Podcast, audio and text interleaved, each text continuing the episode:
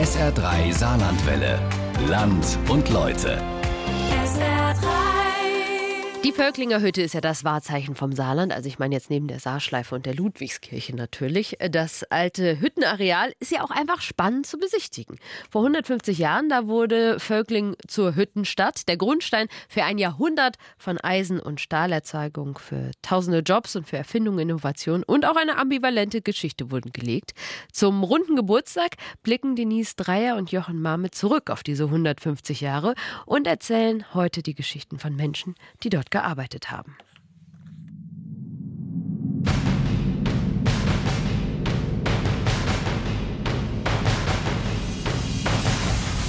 Konverter, das ist das, dort, wo das Eisen, Roheisen zu Stahl geplant wird. Und dann ging ein Mann dann in den Konverter rein, der immer noch Temperaturen von über 100 Grad hatte und musste dort ein Stein, eine Lage, äh, die Spannung rausholen mit dem Lufthammer, mit dem Presslufthammer.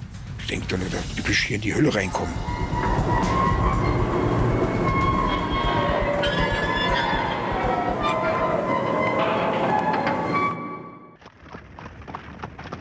Als kleiner Junge, da war natürlich Völklingen auch viel kleiner.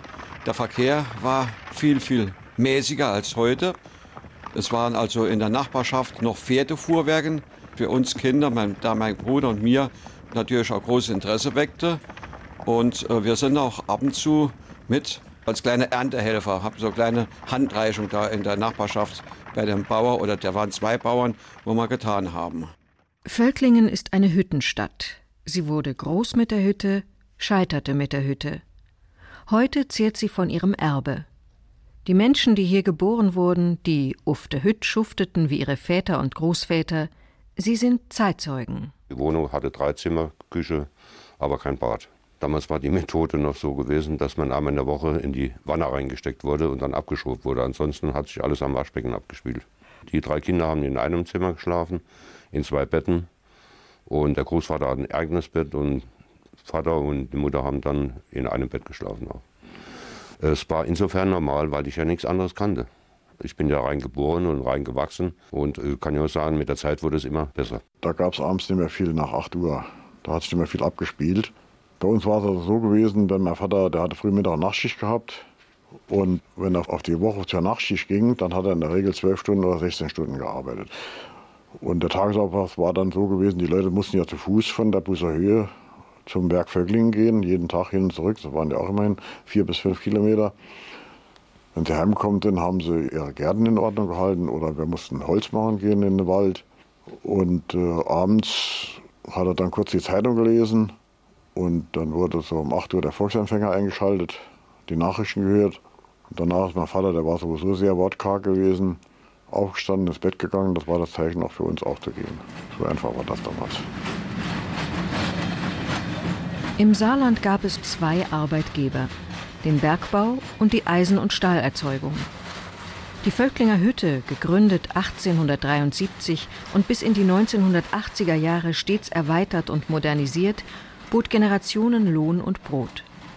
Zu ihren Spitzenproduktionszeiten in den 60er Jahren beschäftigte sie über 17.000 Menschen. Das Befüllen der Hochöfen mit Material nennt man Begichten. Und die oberste Füllebene ist die Gichtbühne. Die liegt auf den Völklinger Hochöfen 27 Meter über Hüttenflur. Früher war es so, dass diese Hochofenanlage begichtet wurde mit Handkarren, die von Hand gefüllt wurden. Die waren kippbar.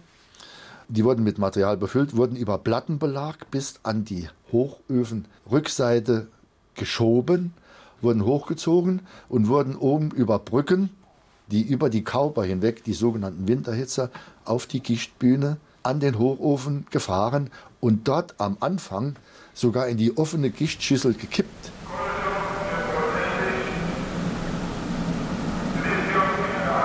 Um gut zu produzieren, muss man auch gute Anlagen haben. Sodass wir damals schon als Elektriker rund um die Uhr, kann man sagen, voll aufzutun hatten, um die Anlagen der Vordermann zu bringen und instand zu setzen und zu modernisieren.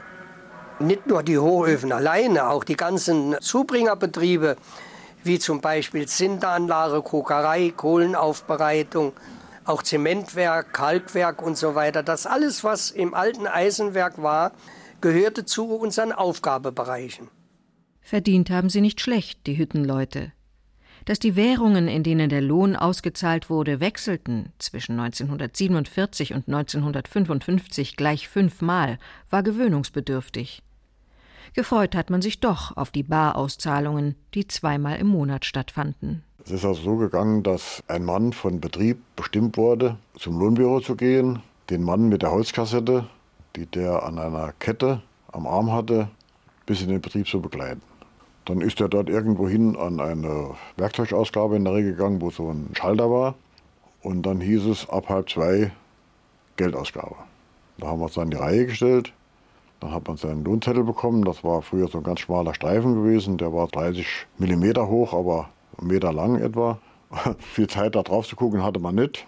Und dann hat er die Lohntüte rausgeholt und hat dann bis zum letzten Franken ja noch, oder später einen Pfennig, hat er einen vorgezählt, der Lohnbuchhalter. Und dann hat man das nochmal in die Tüte reingemacht und ist dann eben mit etwas erhobenem Haupt weggegangen. Das war so schon ein gewisser Tag gewesen.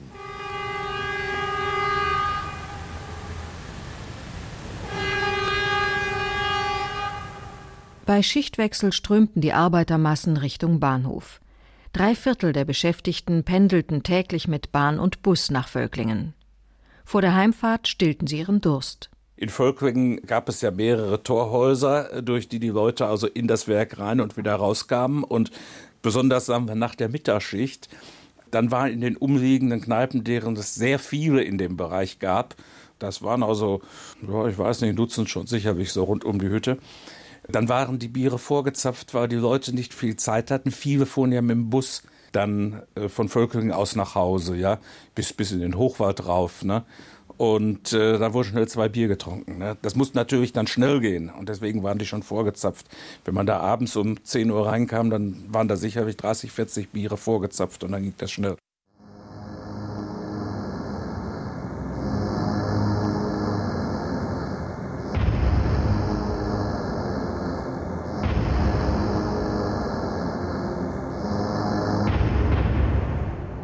Schaffe ufte Hit. Das war noch in den 50er Jahren körperliche Schwerstarbeit und mitunter lebensgefährlich.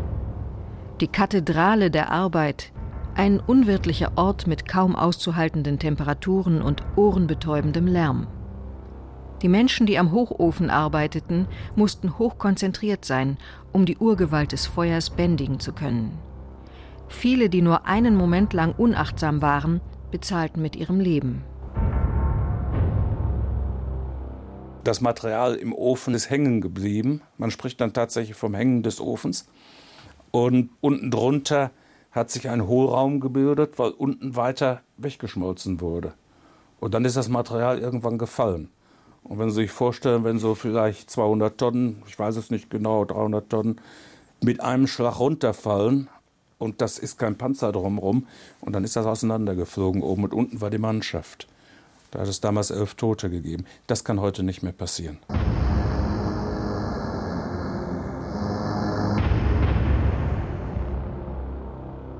Die Drahtstraße, die Walzstraße, die ja von Hand bedient wurde. Man musste ja Draht von Hand umwalzen. Glühender Draht, der flog dann immer, die Männer haben ja dann mit Zangen aufgefangen und um sich selbst gedreht und in die anderen Walzgestelle eingefädelt. Das war ein faszinierendes Schauspiel. Ganz gefährlich war es natürlich, wenn sich ein Draht verselbstständigt hatte und der Walzer hat ihn nicht aufgefangen und er flog durch die ganze Halle, wirklich. Da musste jeder in Deckung gehen. Oder es passiert, dass ein Walzer einen Draht durch die Hand bekam, einen glühenden Draht. Verletzt wurde, indem er durch den Körper ein glühender Draht ging. Er musste dann ganz ruhig stehen bleiben. Das war zu meiner Zeit, kam das noch sehr oft vor. Meistens ist es also so gewesen, dass dann die Kameraden hingesprungen sind und den festgehalten haben, dass er ruhig stehen blieb. Weil dieser glühende Draht, den konnte man nicht einfach so abhacken oder abstellen, weil das war unwahrscheinlich schnell ging das. Man musste also warten, bis der glühende Draht durch war, so 200 Meter, 300 Meter Draht. Und dann war also dann diese Verletzung nicht so groß, wenn er ruhig stehen geblieben ist.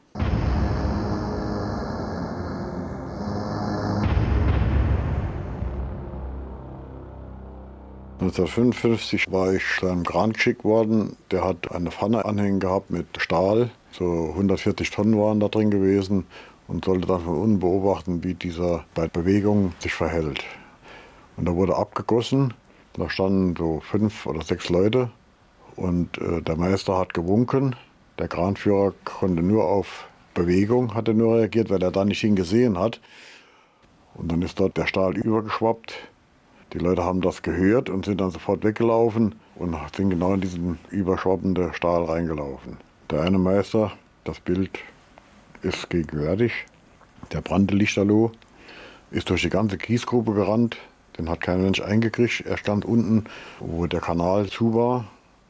Das hat man den eingekriegt, hat ihn auf den Boden geschmissen, hatten dann mit Wolldecken, die da überall hingen, wegen der Brandgefahr. Wir hatten damals noch keine feuerfesten Anzüge gehabt. Und der andere Kollege, der hat so einen Schwapp direkt abgekriegt und hat dem Teile vom Rücken und vom Gesäß weggerissen. Und ich stand da wie gelähmt. Sind beide gestorben. Das ist mir jahrelang nachgegangen. Tragische Unfälle. Trotz aller Erfahrung, trotz Improvisationstalents und gegenseitiger Unterstützung. Die Hüttenleitung erkannte schon früh die Notwendigkeit, etwas für den Arbeitsschutz zu tun. Er wurde im Laufe der Jahrzehnte kontinuierlich verbessert, sodass etwa seit den 60er Jahren die Unfallzahlen rückläufig waren. Das waren alte Hüte vom Opa oder vom Papa oder von selbst. Die hat man oben ausgebeult und hat den Rand runtergezogen. Und äh, dann ist halt erstmal der ganz normale Schmutz, der täglich und immer allgegenwärtig war, einem nicht gerade in die Augen gefallen. Und auch diese äh, Hüttenflöhe haben wir die ja genannt, diese Funken, die da überall rumgeflogen sind. Egal, ob sie jetzt einen Abstich gemacht haben am Hochofen oder sie haben Stahl abgegossen im, im Stahlwerk oder im Martinwerk. Da sind immer Funken rumgeflogen und dann hat man diese Hüte deswegen angehabt, damit das immer schön runtergelaufen. Und ab 1970 wurde dann Helmpflicht. Und da haben sich damals sogar Leute gewehrt gegen den Helm, kamen mit Attesten vom Arzt und haben gesagt, sie kriegen Kopfweh davon. Das hat sich dann aber nachher durchgesetzt. Und dann kam dann nach und nach die schwer entflammbare Kleidung, dann die Schürzen, die man hatte, der Asbestschürzen. Man hatte damals sonst nichts anderes gehabt, aber man hat später festgestellt, dass das ja eine ganz schlimme Sache war. Diese Asbest, Asbestose ist auch eine Berufskrankheit, die anerkannt wird. Und da hat man dann nachher auf Aluminiumketten, Schürzen umgestellt, schwer entflammbare Kleider. Das waren wie so Ritterrüstungen gewesen. Lauter kleine Paletten aneinander geheftet. Die haben also dann diese Hitze wegreflektiert. Das war schon eine gute Sache gewesen.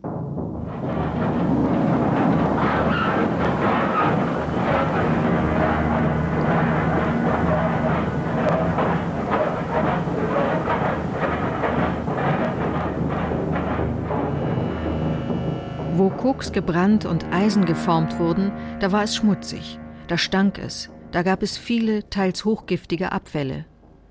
Um diese Belastungen in einem erträglichen Maß zu halten, war die Hütte insbesondere zu Spitzenproduktionszeiten darum bemüht, ihre Hinterlassenschaften wiederzuverwerten, sparsam zu lagern und die Belastungen für Arbeiter und Stadt möglichst gering zu halten. Schmutz bedeutete aber auch Reichtum. Sauberkeit dagegen am Ende Stillstand. Gegensätze, die Völklingen nachhaltig geprägt haben. Die Arbeiter haben sich zu Hause so ein bisschen landwirtschaftlich auch betätigt und hatten Kleinvieh, Ziegen oder Schafe, Bergmannskühe nannt man die damals. Und die, die also in der Umgebung der Hütte gewohnt haben. Wenn die also ihre Tiere, ihre Ziegen und Schafe morgens rausgelassen haben aus dem Stall, so auf die Wiese, die Tiere konnten dieses Gras zuerst gar nicht fressen. So voller Dreck, rostiger Staub war das. Die Tiere hatten sich nach der Zeit angeeignet, über das Gras so regelrecht drüber zu blasen, so drüber prusten und haben dann immer nur das Gras gefressen, das sie gerade frei gepustet haben. Der Krupphusten, der ja bei Kindern auftritt, den hat auch meine jüngste Tochter bekommen. Da war die zweieinhalb, drei Jahre alt, also 70, 71. Da war das richtig so voll im Gange. Da hat man so volle Produktion gefahren. Und dieser Krupphusten, der war so sehr häufig gewesen. Es war laut, so als Kind. Es war auch schmutzig damals, wenn ich an die Pensolfabrik denke. Damals waren die Teiche, diese Peschteiche offen. Wenn dann der Pech ausgeladen worden ist, der hat ja dem, wie die Luft war, kam der rüber. Es gab damals kein Umweltamt, dann hat man das so akzeptiert, mal die Fenster zugemacht, bis das verflogen war und so war das. Das hat dazugehört mit allem Lärm, mit allem Schmutz. War das so. Man hat in den langen Jahren hat man auf jedes Geräusch ja reagiert. Dieses Quietschen, das hatten wir gehört bis nach Hause. Das war immer dann, wenn es mal warm war und das Wetter hat gewechselt, dass sich eine etwas höhere Luftfeuchte angebahnt hat. Dann hat man das gemerkt, das war ja nachher im beruflichen Leben immer so. Da haben sie keinen Wetterbericht gebraucht. Dann haben sie das Quietsche von dieser Bahn gehört. Da war alles perfekt, da konnte sie sich schon das Bild machen, so wie das in den nächsten Tagen mit Sicherheit aussehen würde. Wenn die Sinteranlage gearbeitet hat und die Sonne hat eigentlich geschieden, es war im Sommer, dann sah man keine Sonne. Nichts. Völklingen war eine einzige rostig-braune Staubwolke. Aus der Sinteranlage, an diesem hohen Kamin, der, den man heute kaum nur noch Stummel sieht, der war mal 108 Meter hoch. Da kamen täglich 32 Tonnen Mikrostaub heraus. Das heißt, wenn die als Auto stehen, da haben sie nur so eine dunkle Rauchwolke gesehen dort. Und wenn sie so einen Kamin, desto höher sie den bauen, desto mehr Leute können sie im Hinterland damit berieseln. Wir hatten in Völklingen noch genug übrig gehabt. Und ich habe vor ein paar Jahren eine Gruppe aus Hamburg, eine Besuchergruppe, kam auch da drauf und so ganz aus dem Inneren heraus sagte ich, okay, früher waren wir reich und schmutzig und heute sind wir arm und sauber.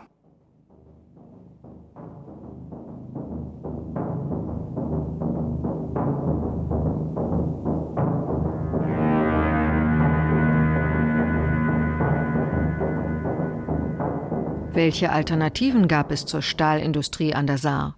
Sie war mit 10 Prozent am Bruttosozialprodukt des Landes beteiligt.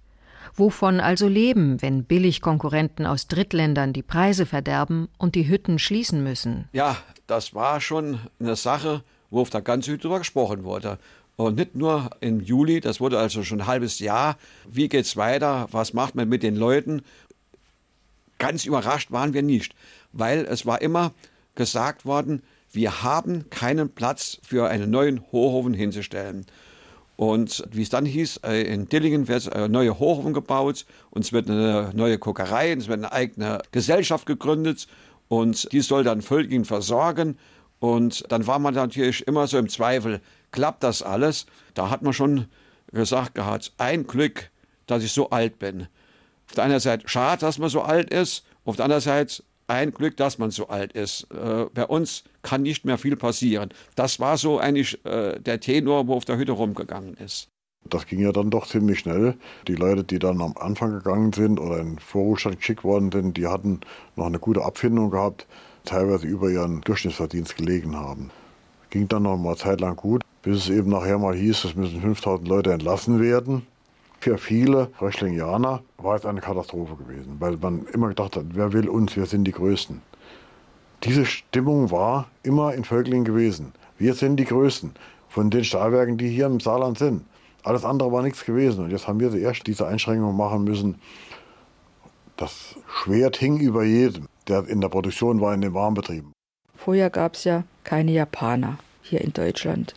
Und dann auf einmal die japanischen Autos auf dem Markt billig gegenüber unseren Autos. Und da muss ich Ihnen sagen, wenn dann sich jemand aus der Abteilung oder aus dem Bekanntenkreis einen Japaner gekauft hat, der musste sich was anhören. Stahlkrise, wir bemühen uns, Stahl zu verkaufen. Die Japaner haben bei uns keinen Stahl gekauft. Und wenn sich dann jemand einen Japaner gekauft hat, das war. Also ein Hüttenarbeiter fuhr ein Auto einer Marke, die bei Röchlings Stahl gekauft haben.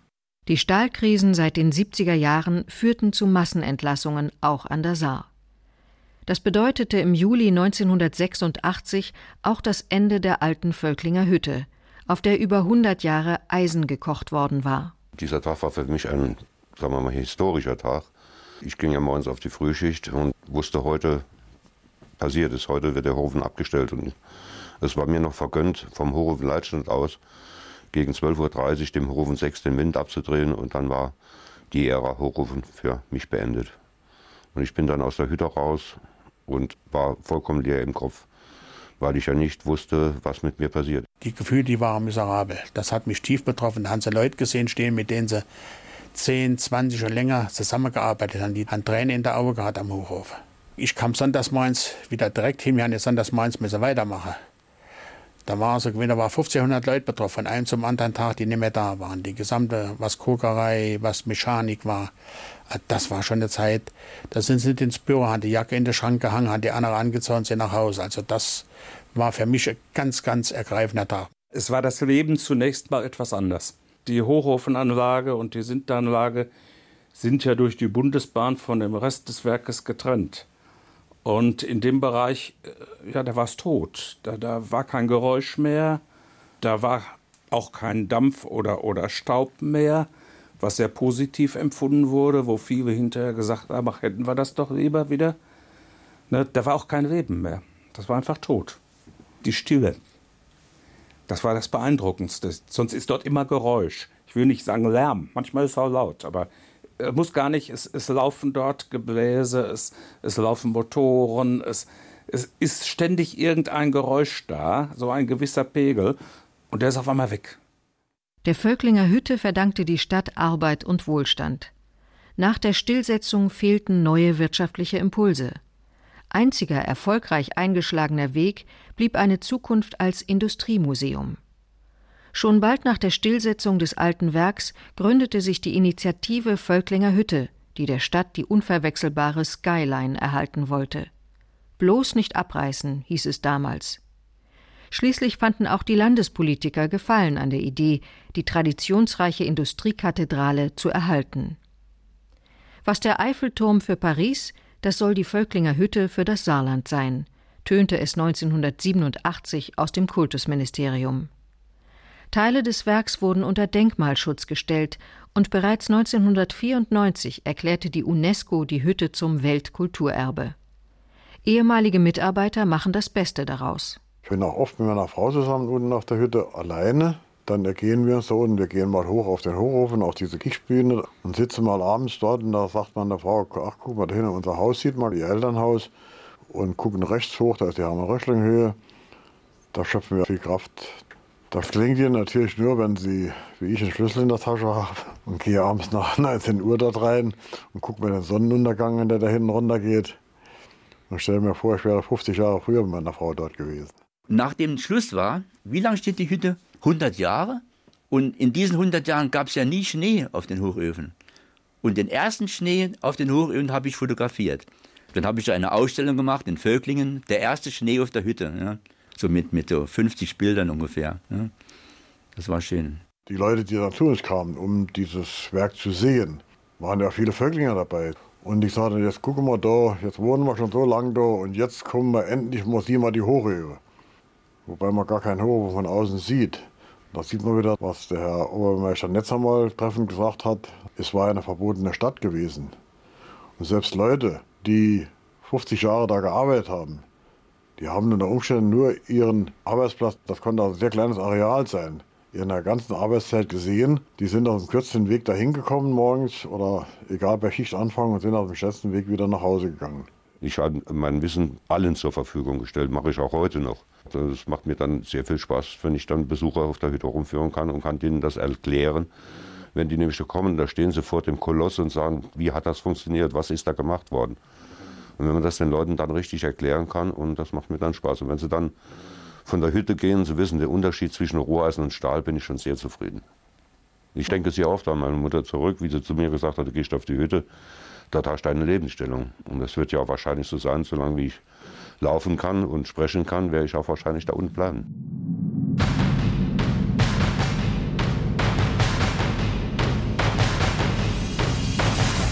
Du denkst, du bist in die Hölle reingekommen.